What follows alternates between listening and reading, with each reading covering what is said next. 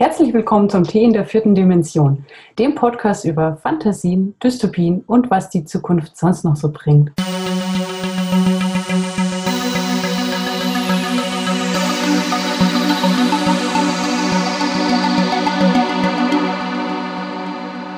Ich bin Claudia und bei mir sitzt Philipp. Nein, Hallo. er sitzt nicht bei mir. Er sitzt weit entfernt per Zoom bei mir. Denn leider Ähm, können wir zurzeit nicht reisen. Ja, und schon ist es unser Thema. Ja, tatsächlich geht es heute um Tourismus in der Zukunft. Ähm, was ist Urlaub? Was erholt uns? Warum glauben wir, dass wir es woanders kriegen und nicht dort, wo wir gerade jetzt sind? Und wie wird das Reisen der Zukunft durch Coronaviren beeinflusst? Und wie notwendig ist Reisen eigentlich noch, wenn sich eh alle Kulturen zunehmend vermischen? Ja, oh, gutes Stichwort. Ja. Ja, wir haben ja jetzt gerade Urlaubssaison. Was sind denn deine Urlaubspläne, Philipp? Du hast noch gar nicht mit dem Tee angefangen, Ach Claudia. so, oh ja, Tee. Ich trinke gerade einen Eimer voll mit äh, Zitronenkräutertee. Mm.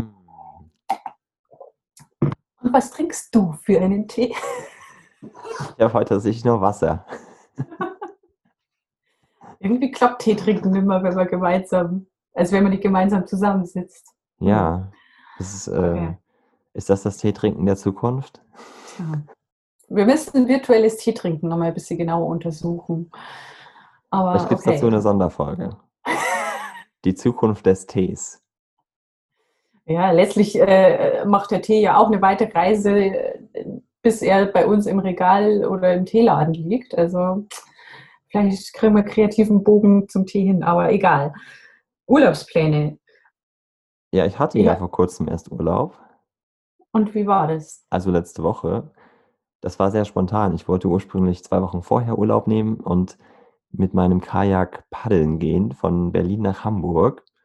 Dann wurde mein Urlaub allerdings kurzfristig verschoben und Hm. ähm, da mein Freund dann auch Geburtstag hatte in der Woche und sich herausgestellt hat, dass meine Eltern in der Woche und die Woche darauf im Schwarzwald sein werden. Und ich dachte, wow, du warst noch nie im Schwarzwald.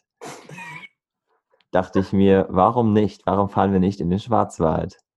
Das haben wir dann auch gemacht. Und es war das Ja, ja. perfekte Timing, weil es gab sonst keine Menschen dort. Mm, sehr schön. Also, Also, Covid-freier kaum, kaum Menschen. Ich glaube, Mhm. das ist sonst eine sehr überlaufende Region. Und jetzt, Corona sei Dank, war das eine sehr entspannte Region und die ist tatsächlich sehr schnucklig. Ah. Habt ihr auch eine Kuckucksuhr gekauft? Nein. Ah, Okay. Die typischen Souvenirs aus den Urlaubsländern und Orten. Damit kann ich Ja. tatsächlich nicht so viel anfangen. Aber generell wird sich alles, was sich dieses Jahr noch mit kleinen Reisen und Trips irgendwie abspielt, sehr wahrscheinlich alles in Deutschland stattfinden, wenn wir nicht zwischendurch irgendwann mal nach Israel reisen können, um meines Freundes Hund abzuholen. Hm, okay, das ist also eine ungeplante, nein, eine planbare Ungeplantheit. Hm, ich muss das nochmal durchdenken, warte. Also ich bin nicht so wach äh, heute, nur für, fürs Protokoll. Also Und deshalb dass bringst ich du ja den Tee. ja, oder ist kein Koffein drin, also hm, ich Mm. weiß nicht, was aus der Folge wird. Aber ja, äh, Planungen, Urlaubsplanung, ich habe vorher eine Statistik angeguckt. Ähm, tatsächlich haben 33 Prozent aller deutschen Bundesbürger keine Planungen. Ähm, ich kann die Statistik jetzt nicht aufrufen, vielleicht ähm, ändert sich das ja auch noch irgendwie. Ähm, naja, meine Urlaubspläne, also ich habe erst Urlaub im August und ähm, ich möchte wie immer dort sein, wo keine Menschen sind. Das heißt, ich werde aus der Großstadt verschwinden. Ich möchte auch die goldene Wandernadel haben. Deswegen werde ich wahrscheinlich, wenn alles gut läuft, bis dahin. Jahrelang arbeitest du schon daran. Naja, eigentlich habe ich letztes Jahr erst angefangen, aber ich weiß nicht, das ist so wie so ein blödes Zeitschriftengimmick wie früher, dass man es unbedingt haben will. Es ist ja nur so eine blödsinnige Nadel, die man sich da, ins Revier stecken kann. Aber irgendwie ist es so eine spaßige Art, seinen Urlaub zu verbringen, Stempel zu sammeln, um eben dieses Abzeichen dann im Touri-Büro kaufen zu können. Und das ist jetzt so eine fixe Idee, dass ich Gold brauche. Also werde ich das vielleicht dieses Jahr im Harz machen.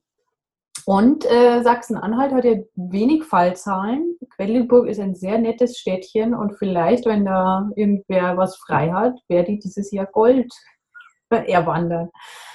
Ja, aber plane ich das direkt? Nein. Ich mache das tatsächlich eher von den Fallzahlen abhängig und äh, wie sich das alles entwickelt. Ja, also Spontanität ist dieses Jahr ja ein sehr großes Stichwort in der Hinsicht. Und ich finde das auch ganz angenehm. Mich stresst diese Urlaubsplanerei immer so. Ich lebe dann ja auch lieber in den Tag hinein. Okay, okay. Und das, das war auch komplett ganz, gegenteilig. Das war auch ganz unterhaltsam, weil wir, also na, man nimmt sich natürlich schon Sachen vor. Man guckt so, was gibt es in der Region, was, was interessiert einen an der Region und schaut dann, okay, was möchte man sehen, wo möchte man hin. Aber es ist doch irgendwie auch ganz schön, sich dann dort vor Ort treiben lassen zu können und einfach mal zu schauen, was einem so begegnet, wo man verweilen möchte, verweilt man. Und das war jetzt letzte Woche ganz interessant, weil meine Eltern das komplette Gegenteil sind. Da muss es einen sehr ausgefeilten Plan geben, von A nach B bis zu Z eigentlich. Mhm. 8 Uhr Aufbruch.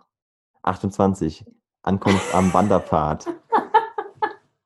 Ja gut, also das ist ja auch daran geschuldet, dass du an einigen Orten ja gar nicht mehr wegkommst. Also wir hatten das letzte Jahr im Harz so, dass die Strecke, die wir eigentlich wandern wollten, war wieder mal gesperrt. Also es ist mir nicht gelungen bisher, diese Wanderwege im Selke-Bodetal so zu wandern, wie ich es gern hätte, weil immer irgendwas war bisher.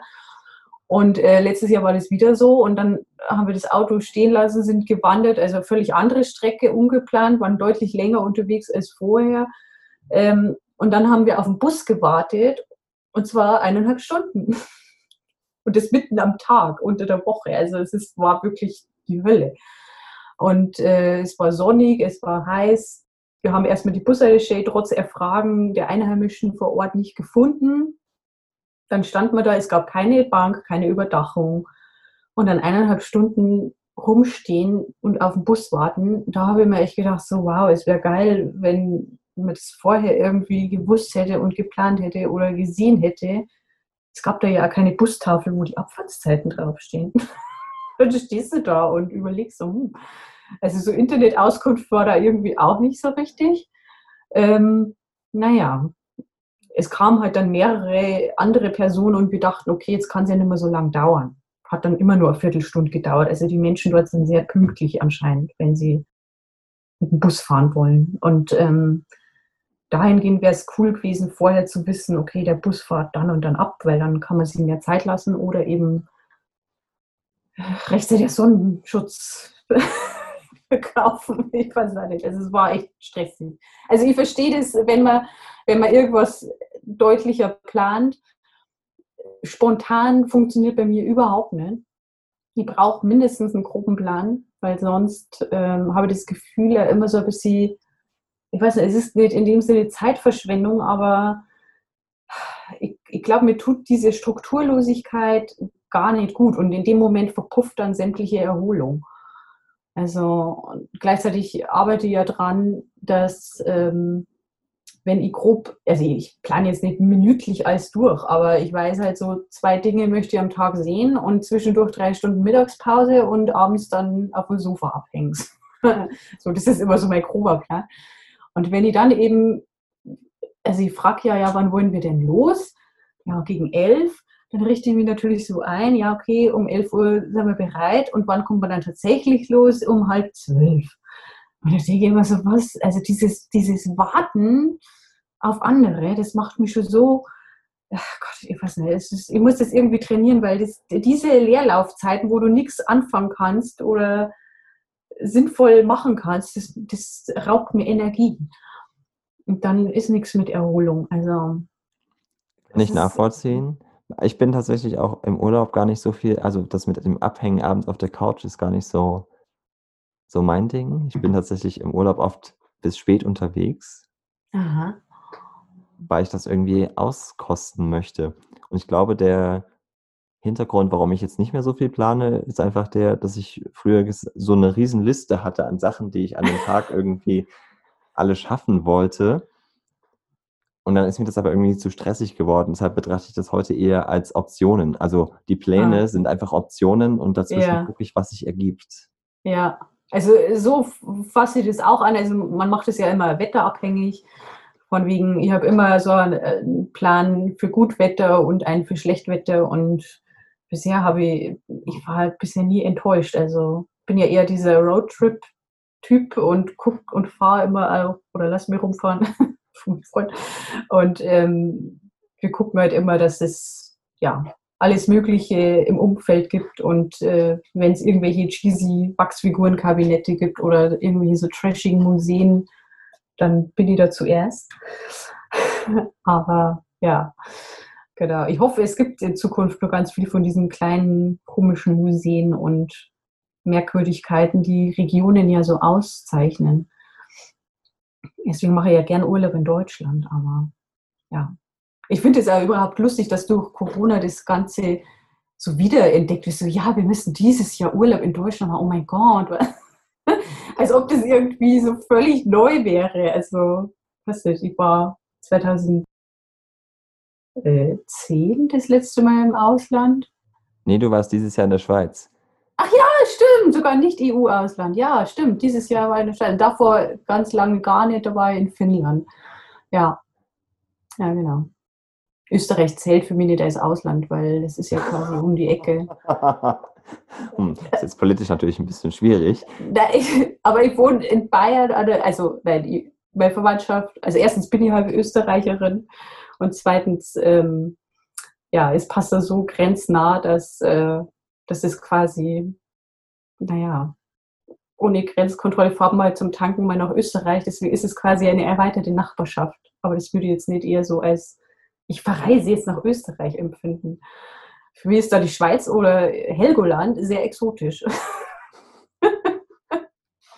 Ja, ist ja auch immer Definitionssache. Aber tatsächlich ist es doch ganz interessant. Ich glaube, wir sind da zwei ganz unterschiedliche Pole. Hm. Ähm, weil ich ja doch schon recht viel verreise im Normalfall hm. und ja auch sehr viel umgezogen bin. Ja. Und mir das teilweise auch fehlt. Und ich habe jetzt diese Woche bin ich, also letztes Wochenende kam ich ja dann schon wieder zurück aus dem Schwarzwald und bin jetzt dieses Wochenende zum ersten Mal seit Februar bei meiner Familie. Das ist schon, das ist eine ganz schön lange Zeit für meine Verhältnisse, weil ich bin ja gelegentlich auch Wochenende auf Wochenende unterwegs. Mhm. Einfach weil ich das genieße und kann und gerne an mehreren Orten bin und auch gerne mehrere Orte als mein Zuhause bezeichne. Hm. Ach, schön, ja. Also, also mich überfordert Reisen immer so ein bisschen mit Aufwand und Eindrücke und deswegen kann ich das nicht. Ich bewundere das sehr, dass du das so. Für dich ist das ja quasi eine, wie die Luft zum Atmen. Ja, ein bisschen. Also ich finde es auch irgendwie schön jetzt, ich meine, ich war jetzt drei Monate am Stück in Berlin. Das hat es vorher so noch nie gegeben. Also stimmt nicht ganz, in meiner Kindheit. Ähm, aber seit, seit ich 18 bin, hat es das so nicht mehr gegeben. Mhm. Und das fand ich jetzt doch irgendwie eine gute Gelegenheit, mal so Berlin anders wertzuschätzen. Und jetzt, wo es halt auch, das hat so Hand in Hand kam das zusammen, dass jetzt natürlich auch gar kein Tourismus in Berlin war. Oh ja, wie war es da eigentlich? Ja, Berlin. Das war doch angenehm, oder? Ja, Berlin war jetzt super angenehm. Hm. Es war einfach so leer. Also es hatte jetzt ah. wirklich so ein Kleinstadt-Feeling. Cool. Und das hat es schon sehr angenehm gemacht, weil du hast trotzdem diese Weitläufigkeit der Großstadt, aber weniger Menschen auf den Straßen. Ja, krass. Das war schon aber sowas erholt, erholt einen dann ja mehr im Alltag. Ähm, und dann braucht man ja wieder weniger Erholungsurlaub, weil der Alltag ja so unstressig ist, dass, also natürlich, in Anführungszeichen, natürlich möchte ich jetzt nicht sagen, ach, wir brauchen einfach keinen Urlaub mehr, um Gottes Willen. Aber ähm, ich weiß so damals, da bin ich immer so richtig mega gestresst in den Urlaub gegangen und war dann irgendwie, brauchte erst mal eine Woche, um überhaupt im Urlaub anzukommen. Und dann, das ist jetzt die letzten zwei Jahre so, dass ich so völlig gechillt in den Urlaub so überwechsel und einfach dann die Tage nicht mehr in die Arbeit muss, so Punkt. Und irgendwie, wenn das halt jetzt durch Corona war das ja mit dem Lockdown ja fast überall so, dass keine Touristen, die Bahnen waren leer, die Busse waren leer, die Straßen waren leer, man konnte sie aus dem Weg gehen. Ähm, Im Betrieb halt kein Kundenverkehr. Also das war schon echt irgendwie da war der Alltag plötzlich doch mehr Urlaub als als sonst. Also als, ich meine, mein Alltag stresst mir jetzt nicht in dem Maße, aber man merkt erstmal dadurch, wie viele Touristenströme in der eigenen Stadt unterwegs sind. Das ist doch heftig, oder?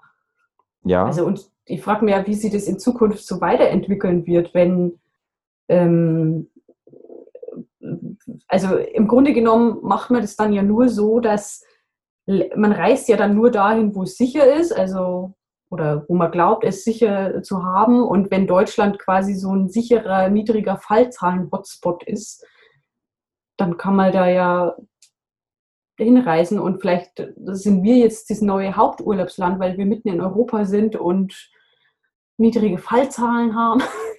naja, und verhältnismäßig günstig. Ja, und man kann von hier, man fährt einfach 45 Minuten irgendwo hin und steht in einem anderen Land, wo es vielleicht auch ganz schön ist. Vielleicht eignet sich Deutschland in Zukunft äh, pandemiemäßig gut, um spontan zu sein. Deutschland als, als Ausgangspunkt und dann stellt man fest, hey, die Niederlande haben richtig wenig Fall, ja, lass uns mal rüberfahren. Oder Frankreich, ach cool, da ist in, neben Elsass ist gerade nichts an Viren, lass uns da hinfahren. Ja. Wobei ich jetzt generell gar nicht finde, dass Reisen und Urlaub dasselbe sind. Also für mich sind das zwei grundverschiedene Paar Schuhe, weil Reisen kann ich ja, also aus dem ganz ursprünglichen Sinn hat man Reisen ja auch unternommen des Handels wegen oder weil man ohnehin nomadisch gelebt hat, nicht so wie heute, wo man es eher ja macht, um seinen eigenen, seine inneren Bedürfnisse zu befriedigen und seine persönlichen Bedürfnisse, sondern wo es einfach um Grundbedürfnisse ging, nämlich das Überleben. Mhm. Ähm, oder Bildungsreisen, die ja heute auch gar nicht mehr so stark vertreten sind wie früher. Das meiste, was die Menschen heute machen, sind Erholungsreisen und sind Urlaubsreisen. Und dann gibt es natürlich noch die vielen Reisen des Alltags, Stichwort Arbeitsweg, die ja bei einigen Menschen heute auch größer sind, als was Menschen früher in ihrem ganzen Leben zurückgelegt haben. Mhm. Aber prinzipiell ist für mich Urlaub auch so ein Konstrukt, also wenn man sich die Bedeutung des Wortes Urlaub hernimmt, dann ist es die Erlaubnis, ähm, sich fortzubegeben. Und das äh, impliziert so eine Knechtschaft. ja, ist es ja. Ja, ist es, absolut. Ja, daran hat sich nichts geändert. Daran hat sich nichts geändert. Und das, das ist das große Problem, das ich damit habe. Also ich äh, finde es sehr schön und deshalb auch, das, das spricht mich deshalb ja auch das nomadische Leben so an, dass ich von überall aus arbeiten können möchte, ähm, ich selbst entscheiden können möchte, wo, von wo aus ich heute arbeite und auch wann ich heute arbeite und nicht, dass es diese strikten Vorgaben gibt. Dass es natürlich, wenn man ein Unternehmen führen möchte oder mitgestalten möchte, manchmal auch notwendig ist, weil man muss ja gewisse Absprachen miteinander machen oder es empfiehlt sich zumindest. Das macht vieles einfacher. Sind die Grenzen dahin, wo es zu einer Belastung wird und eher zu einer unfreiwilligen Einschränkungen, die sind sehr verwaschen, möchte ich fast sagen. Mhm. Und das ist natürlich immer so eine Ansichtssache, aber prinzipiell ähm, finde ich Urlaub und Erholung auch schön, aber ich muss nicht unbedingt wegfahren, um es zu bereisen. Und tatsächlich bin ich auch oft, weil ich, also gerade in den Jahren, wo ich wesentlich mehr unterwegs war und auch ja permanent umgezogen bin, bin ich dann im Urlaub gar nicht unbedingt nochmal zusätzlich verreist, sondern war halt einfach, ja, war halt einfach da, wo ich gerade war. Und das ist aber natürlich auch aus Sicht eines äh, Studenten, der nebenbei freiberuflich arbeitet und das auch ortsunabhängig, ist es natürlich auch einfach eine andere, eine andere Ausgangssituation. Mhm. Aber würdest du sagen, es, es gibt in der Zukunft überhaupt einen Urlaub? Also dieses Konstrukt, also ich denke gerade so ein bisschen an diese Gig Economy, wo du einfach dich anmeldest und abmeldest und dann von wo auch immer arbeitest und oder auch dieses äh, Workation, nennen wir das mal. Ich arbeite auf Bali, weil gerade irgendein Auftrag reingekommen ist und dann bleibe ich da einfach. Also das Thema Tourismus und Urlaub, wird es überhaupt nur so sein? Was also die, ah, schwierig. Also wir haben ja offensichtlich ein großes Interesse daran, trotzdem andere Kulturen kennenzulernen. Und das machen wir ja vielleicht auch gar nicht unbedingt durch Reisen. Also heutzutage wird es ja stärker denn je auch über Medien einfach gemacht oder über das Internet, über Museen. die Möglichkeiten sind zahlreich und noch lange nicht erschöpft. Und Virtual Reality und Augmented Reality werden da ihr eigenes dazu tun. Ähm, da gibt es jetzt auch in der Filmindustrie neue, also was heißt neue Technologien? Das ist eigentlich einfach eine Weiterentwicklung, wenn man es genau betrachtet, dass man digitale Sets hat. Das war jetzt bei The Mandalorian. Ich habe den Film noch nicht gesehen, aber äh, ein, ein Behind the Scenes dazu, wo das Set aus einem 360 Grad LED-Bildschirm bestand. Ah, okay. Mhm. Größtenteils, also für die ganzen Hintergründe. Und die wurden dann einfach immer passend eingeblendet. Und nur das, womit die ganzen SchauspielerInnen am Set agieren mussten, das wurde tatsächlich gebaut. Wow, geil. Und also statt so ein Greenscreen, ja? Oder also, genau. Ah, okay. Und dadurch hat man natürlich dann gleich die Lichtverhältnisse so, wie sie dann auch später sein sollen. Und zeitgleich kann man das alles sehr schnell ändern und es ist natürlich auch nicht mehr so viel Aufwand in der Postproduktion im Nachhinein. Also Greenscreen ist ja auch immer mit gewissen Schwierigkeiten verbunden, weil das Grün ist ja dann nicht nur im Hintergrund, sondern das strahlt ja auch ab. Und mhm. mit gutem, gut gesetztem Licht kann man das natürlich versuchen zu umgehen, aber die Frage ist immer, kriegt man das so hundertprozentig raus oder hin? Ah, schwierig. Mhm. Äh, ja, also da gibt es neue Möglichkeiten und natürlich stellt sich in dem Zusammenhang auch die Frage, wird diese Technologie nicht eines Tages auch in Wohnzimmern Einzug halten? Also hat man irgendwann so, eine, so ein Cave-System einfach im Wohnzimmer und dann reist man halt eben abends mal kurz an den Strand nach Bali, digital, für das Feeling und dann hängt da noch eine UV-Lampe irgendwo in der Decke. Und dann fühlt sich so an, als würde man sich bräunen am Strand. Ja, ja. Hm, warum nicht? Also überhaupt diese Technologie mit diesen immersiven Räumen, äh, ich stelle mir da schon eher so diesen Wellness-Aspekt vor. Jetzt ist es ja eher nur so ein bisschen künstlerisch äh, aufgearbeitet. Ähm, aber was ist, wenn, wenn das so ein Teil ist wie andere gehen ins Schwimmbad oder in die Sauna oder ins Fitnessstudio und man hat als weitere Option dann eben so einen, so einen Raum, wo du einfach sagst, ich möchte bitte auf Bali sein, in Norwegen, auf Island und keine Ahnung, dann hat man da vielleicht so ein Laufband drin stehen und geht einfach durch diese Landschaft. Eine Stunde alleine durch eine Winterlandschaft in Norwegen. So, ohne irgendwie großartig die Klamotten anzuziehen, ohne Reisedruck, ohne irgendwas erholt uns das genauso, als wäre man da? Wahrscheinlich nicht, aber ähm, es ist zumindest so eine, also es passt ja in diese Wellness-Achtsamkeitsgeschichte, äh, dass man eben sich schnell erholt im Alltag. Ähm, Finde ich eigentlich ganz spannend. Würde ich wahrscheinlich auch nutzen. Vor allem, wenn es halt durch so externe Stimuli nur weiter ähm, eingerahmt wird, Gerüche oder verschiedene klimatische Verhältnisse, die man irgendwie nur dazu ausstatten kann. Oder dass man sagt, gibt einen Raum, wo man auf Sand geht oder liegt oder durch Schnee oder ich weiß nicht was. Das wäre irgendwie cool. Vielleicht äh, entwickelt sich dahin, dass wir sowas bald haben, weil man geht durch so UV-Stränge, wird Covid-frei und geht dann da rein und du hast einen keimfreien Raum und es ist alles ganz fast so wie echt. Ja, und ich glaube, das ist der Knackpunkt bei der Geschichte. Also für Filmproduktion ist es natürlich prima, weil die sparen sich dadurch sehr viele Reisekosten. Die Crew muss nicht die ganze Zeit umziehen, sondern die kann immer am gleichen Set arbeiten. Und dafür muss auch nicht mehr um die Welt geflogen werden, weil da kann einfach viel am Computer generiert werden und gleichzeitig schafft das natürlich auch neue Kulissen, die fantastisch sein können und müssen gar nicht auf irgend, also müssen gar nicht so echt in der Welt existieren. Und das könnte natürlich auch in der Natur sehr viele Räume, also natürliche Räume sozusagen belassen, weil dann müssen die Menschen da nicht mehr hin. Der andere Aspekt ist natürlich, sind Eindrücke, die man von dort mitbekommt und auch Erfahrungen, die man sammelt. Und die gewinnt man ja auch dadurch, dass man sich aus seinem gewohnten Umfeld herausbewegt. Also man hat ja auch schon in den 2010er Jahren sehr viel von Komfortzone verlassen gesprochen. Mhm. Und das ist ja auch ein wichtiger Anteil des Reisens, wenn es um ja. den Erfahrungszugewinn geht, finde ich. Ja. Ja. Und wenn ich jetzt aber halt eben einfach nur die Straße runtergehe und gehe dann da in, einen, in eine Cave oder ich muss mein Zuhause gar nicht verlassen, weil ich habe so ein System zu Hause. Nee. dann verlasse ich überhaupt nicht meine Komfortzone, sondern ich Naja. bin einfach weiter zu Hause. Das ist natürlich, bringt ein gewisses Sicherheitsgefühl, aber es hilft mir nicht dabei, eine fremde Kultur an der eigenen Haut zu erfahren, zum Beispiel. Wobei der Kulturbegriff, das ist ja eh so eine Sache. Also Kultur wird ja immer mit Intellekt verbunden und etwas, eine großartige Leistung, die eine bestimmte Gruppe von Menschen erschaffen hat. Das muss aber natürlich gar nicht so sein. Also eine Kultur kann auch voll furchtbar sein und unmenschlich oder einfach nicht mit Grundrechten übereinstimmen.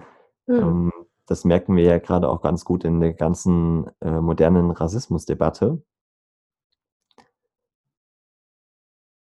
Und ich hatte vor kurzem ein Buch gelesen ähm, von äh, Rennie Edo Lodge, äh, Why I'm No Longer Talking to White People About Race.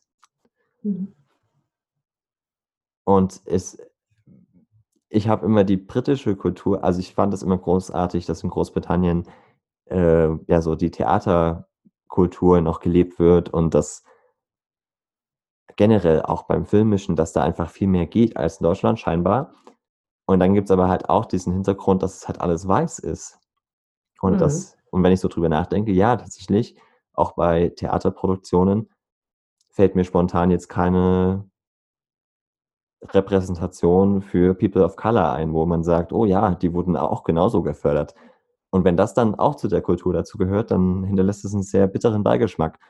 Und dann stellt sich zwangsläufig die Frage, hm, ist es denn eigentlich, ist die menschliche Kultur insgesamt so etwas Erstrebenswertes? Also es hat halt Ja. Vor- und Widerseiten und ich glaube, es schadet trotzdem nichts, das alles kennenzulernen und das darüber zu reflektieren.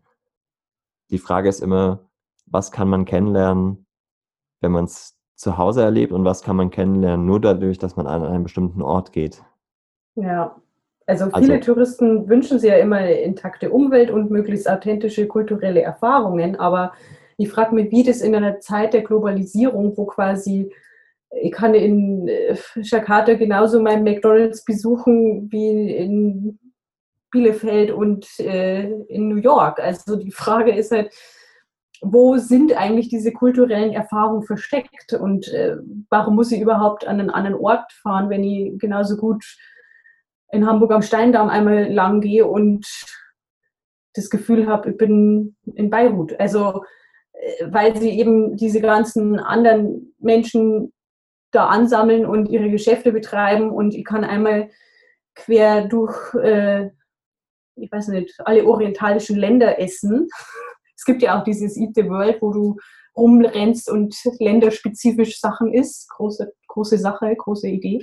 Ähm, aber wenn ich das vor der Haustür habe, warum muss ich dann da eigentlich nur hinreisen und unterstütze ich dann potenziell nicht irgendein Re Regime mit meinem Tourismus? Und möchte ich das überhaupt?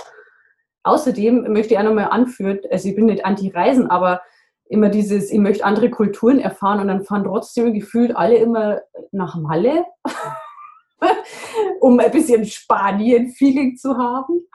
Also ich war noch nicht dort, vielleicht ist da noch was Spanisches übrig, aber irgendwie gefühlt ist es doch echt nur, also ich möchte nicht irgendwo hinreisen, wo ich dann nur Deutsche treffe und eigentlich nichts von dieser kulturellen Erfahrung habe. Also irgendwie erscheint mir das so ein bisschen merkwürdig, das zu tun.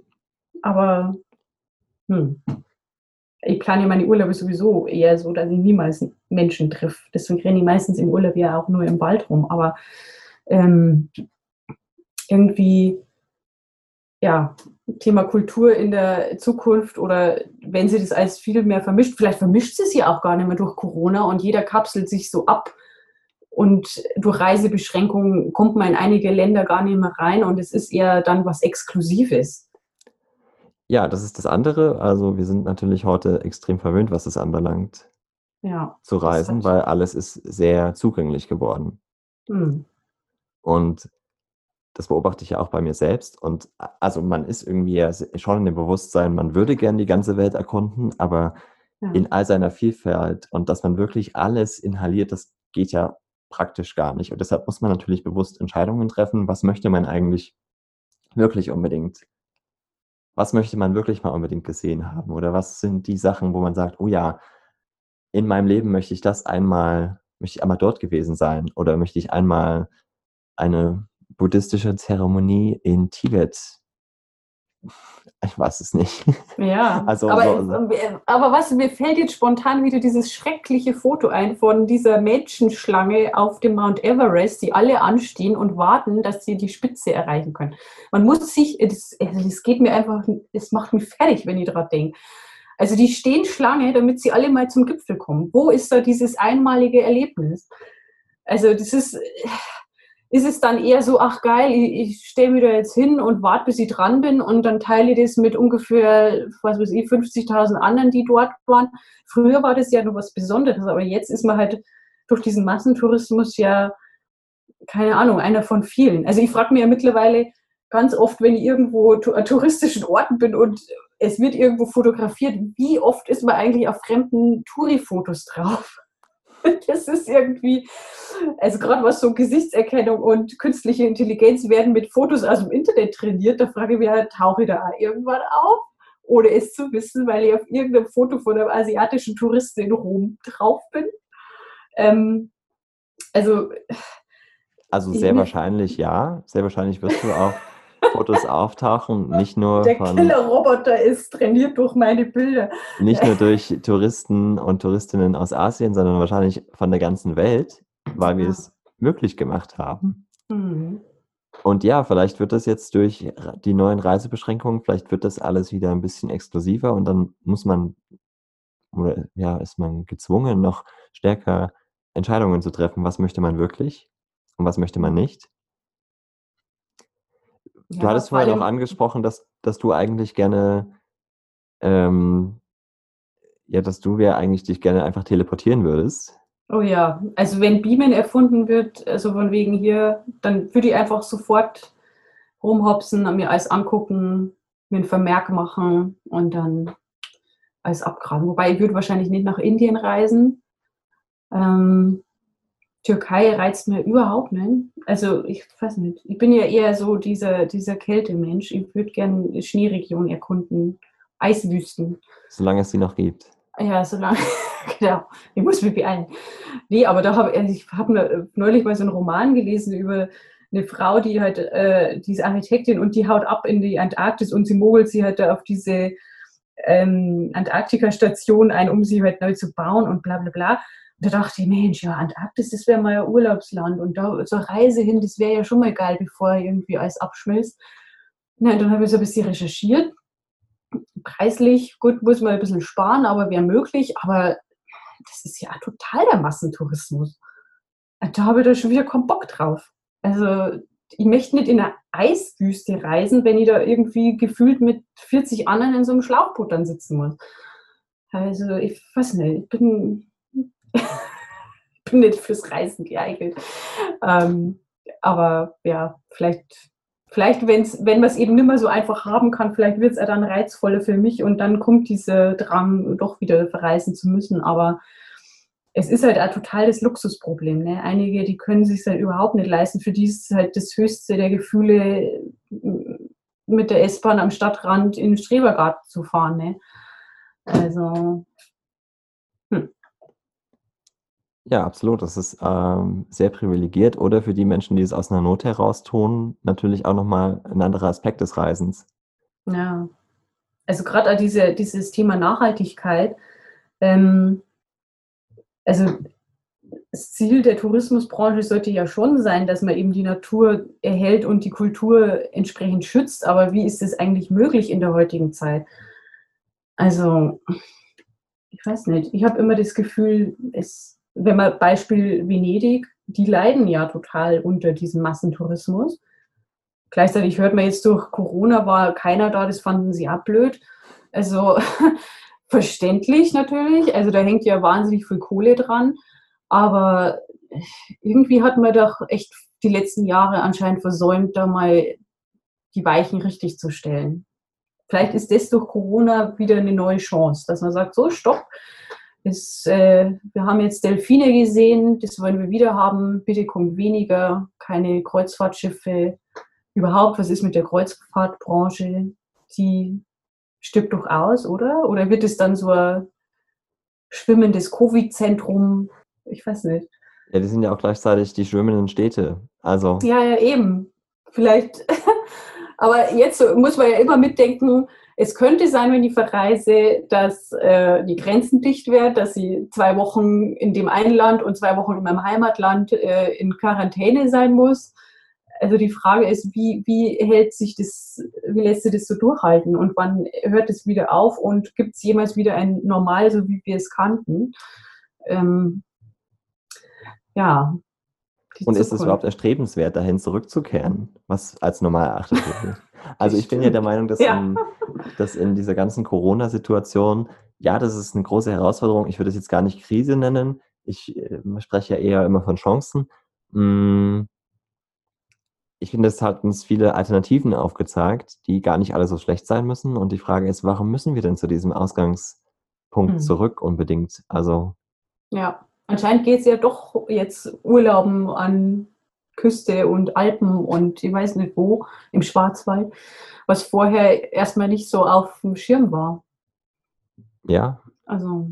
Ich finde es ja auch immer ganz schön, an Orte zurückzukehren, also Orte mehrfach zu bereisen. Mhm. Das macht natürlich alles noch viel schwieriger. Also ich kann tatsächlich gar nicht, also mit begrenztem Urlaubsumfang kann ich gar nicht ständig irgendwo Neues hin weil durch meine ganze Umzieherei und durch meine binationale Beziehung ähm, gibt es ja so schon so viele Verpflichtungen, wo man irgendwie Kontakte aufrechterhalten möchte. Ich meine, gut, andere verflüchtigen sich auch einfach so. Aber das steckt ja irgendwie schon so einen Rahmen ab, was möglich ist. Hm. Und solange man sich noch in dieser Knechtschaft, die da Arbeit heißt, befindet ähm, und nicht ortsunabhängig arbeitet, ist da einfach schon ein Riegel vorgeschoben in gewissem Umfang. Also da geht es ja auch dann darum, die Familie zu besuchen. Und wenn ich dann dafür halt schon, weil nach Israel kann ich halt nicht mit dem Bus fahren oder mit dem Zug. Also wenn ich dahin ja schon fliegen muss, dann überlege ich mir halt dann bei anderen Reisen umso mehr, ob ich da nicht einfach drauf verzichten kann. Also mhm. ich mache ja quasi auch bei allem, was in Europa ist, äh, würde ich ja auch tendenziell einfach mit dem Zug fahren. Mhm. Und es sind natürlich weitergelegene Ziele dann schon wieder ausgeschlossen, weil dann fährt man ja und man möchte auch nicht die ganze Zeit fahren. Also ich finde es irgendwie ganz schön, dass man in einem Zug und also Teleport ist irgendwie eine ganz nette Idee, weil dann könnte man ja noch viel mehr reisen. Aber so wirklich achtsam ist es doch auch nicht. Ich meine, dann habe ich ja überhaupt keine Eingewöhnungszeit. Dann ja. kriegt man diesen Übergang gar nicht mit von einem Fleck der Erde zum anderen, sondern es ist einfach nur bum bum. Ja. genauso schnell bin ich auch wieder zurück in meinem Alltag. Ja, also man braucht anscheinend beim Reisen ja immer diesen, diesen Versatz. Es gibt ja diese berühmte Geschichte von dem, von dem amerikanischen Ureinwohner, der zum ersten Mal mit der Eisenbahn gefahren ist und der nach der Ankunft hat er sich erstmal auf die Gleise gesetzt und er wurde gefragt, ja, was, warum sitzt du denn da jetzt? Ja, er muss warten, bis seine Seele nachkommt, weil ihm diese Zugfahrt viel zu schnell war. Und die fragt mir ja ganz oft, also ich bin tatsächlich auch der Typ, also Flugreisen, wenn es nur eine Stunde ist, bis, bis da tatsächlich irgendwie mal meine Seele nachkommt, das Gefühl dauert ewig, mindestens zwei Tage. Ähm, plus die neuen Eindrücke, also deswegen Reisen nein, ist, ist an sich sehr viel Stimuli für mich und dann brauche ich nur mal drei Tage extra, um das zu kompensieren. Aber ähm, für viele ist es ja auch anscheinend so, dass der Urlaub erst dann losgeht, wenn man am Urlaubsort ist. Und da, da würde ich jetzt so auch verneinen tatsächlich. Ja, eben. Also ich denke ja, dass die Reise dann losgeht, wenn man aus der Haustür geht und nur überlegt, oh Gott, habe ich die Pflanzen und habe ich alles abgestellt. So, da geht eigentlich die Reise los. Und äh, für viele, die steigen halt in irgendein Flugzeug landen und dann geht erst der Urlaub los. Aber vielleicht täuscht es. Ihr könnt ja mal dazu sagen, wie ihr eigentlich so verreist und äh, was eigentlich eure Idee von Tourismus in der Zukunft ist. Was ist Naherholung? Und wie seht ihr das denn eigentlich? Also welche Arten von Reisen seht ihr in der Zukunft? Werden die überhaupt noch alle so notwendig sein und werden die noch möglich sein? Oder kollabiert das alles in sich zusammen und alles wird ganz anders? Lasst eure Fantasie freien Lauf. Wir freuen uns auf äh, neue Hinweise, neue Aspekte, alte Aspekte reloaded in der Telegram-Gruppe. Ähm, ihr werdet es wieder, wenn ich gute Statistiken finde, über die man sich aufregen kann, werde ich die da reinstopfen. Ähm, ich freue mich auf Austausch. Einen schönen Sinne. Urlaub wünsche ich euch. Habt eine schöne Reise, ob digital oder analog. Und dann hoffentlich bis bald. Tschüss.